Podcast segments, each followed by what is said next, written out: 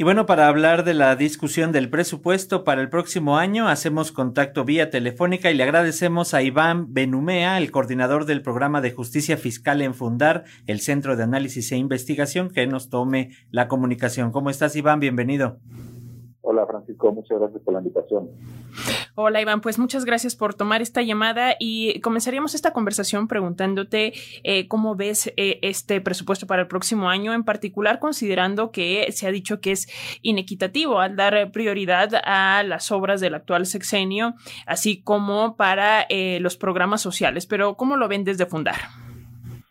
Claro, bueno, pues este presupuesto, digamos que continúa las diversas políticas que esta administración ha implementado desde su arranque.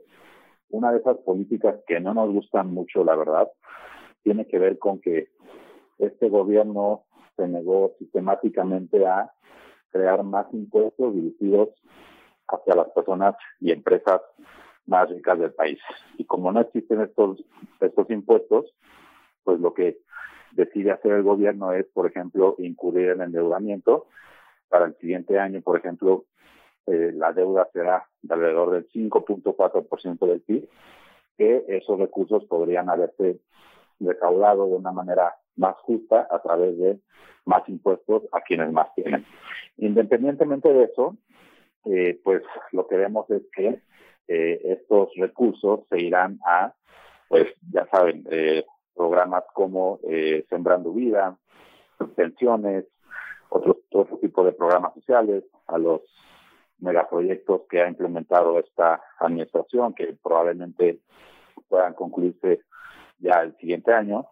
Y en general nos parece que, eh, aunque eh, algunas de estas políticas son positivas, particularmente los programas sociales, el hecho de que gran parte del presupuesto y gran parte de esa deuda pública vaya a destinarse a megaproyectos que no necesariamente cumplen con los estándares ambientales y han tenido algunos impactos en poblaciones, como es el caso del Tren Maya, pues parece que, que deberían ser algunas medidas que en la próxima administración deberían pensarse muy seriamente para que, bueno, este tipo de situaciones no vuelvan a ocurrir.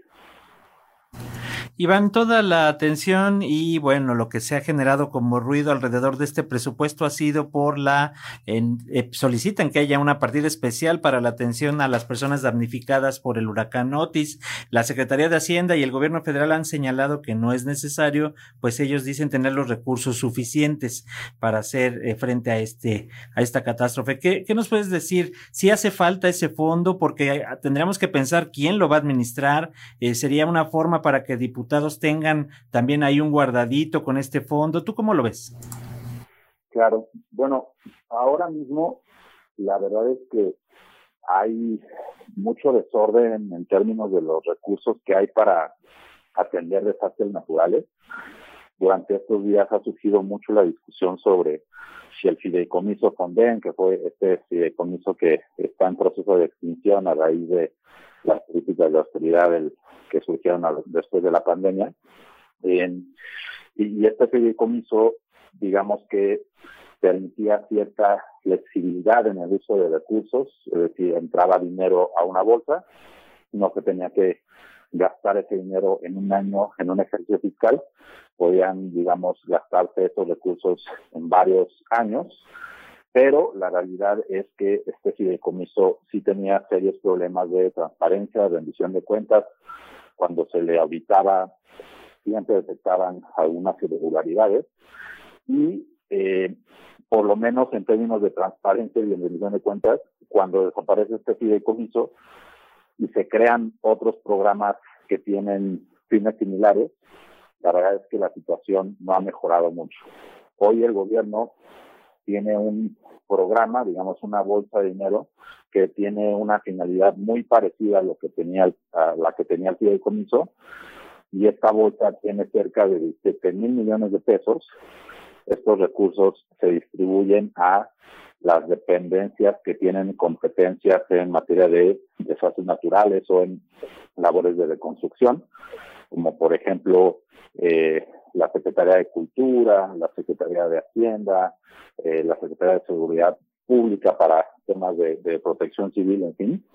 Y, y, lo que vemos, por lo menos hasta, hasta este ejercicio fiscal, es decir, hasta el 2013, es que no todo el dinero que está en esa bolsa se ha gastado. Y lo que nos da esto, como digamos, como, como algunas pistas, es que probablemente esto pueda llegar a ocurrir el siguiente año, es decir, que los 17 mil millones de pesos que se aprobarían para el siguiente ejercicio fiscal no se gasten totalmente y si se gastan y si estos recursos van para Acapulco, nos parece que eh, deberían incrementarse en caso de que haya más desastres naturales el próximo año, que es una situación que muchos científicos prevén como consecuencia del cambio climático. En resumen, si hay, si hay presupuesto, hay mucha, hay mucha falta de transparencia a su alrededor, pero en caso de que el presupuesto, que eh, de cualquier manera es limitado, digamos insuficiente, se dirija todo hacia la reconstrucción de Acapulco, nos parece que eso pone en riesgo la posibilidad de que puedan financiarse otros, otros a otras localidades que puedan tener afectaciones por desastres naturales. Iván, retomando este análisis del paquete económico 2024 que hicieron, que hacen eh, prácticamente cada año desde fundar y que eh, en esta ocasión se titula Sin recursos no hay derechos, eh, ¿qué otros aspectos están viendo en, en, este análisis, que entiendo además es un análisis temático y si podemos consultarlo directamente, no sé si está en la, en la plataforma de Fundar abierto para todo público?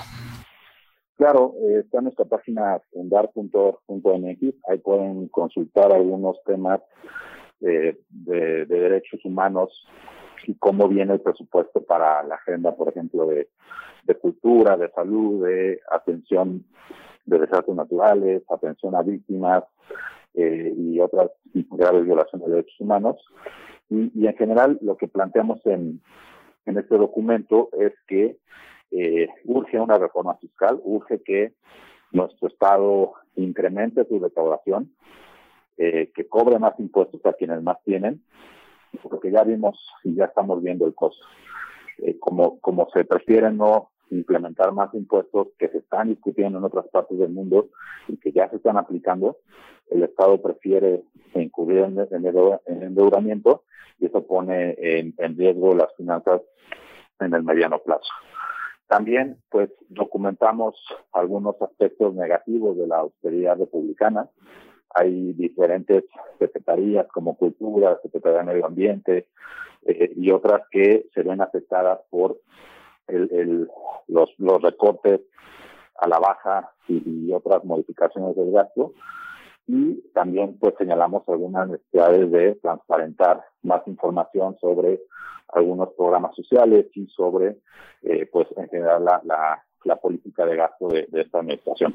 Los invitamos a, a, consultar nuestro reporte. Esto es un ejercicio que hacemos todos los años y bueno, está a disposición de todas las personas para que puedan enterarse sobre cómo viene el presupuesto en materia de derechos humanos. Perfecto, pues muchas gracias Iván Benumea. Vamos a estar pendientes y sobre todo de determinar a ver cómo termina esta discusión. Faltan, parece ser, dos días álgidos ahí en la Cámara, aunque el estira y afloja parece no llevar a ningún lado como ha ocurrido en los últimos años, Iván.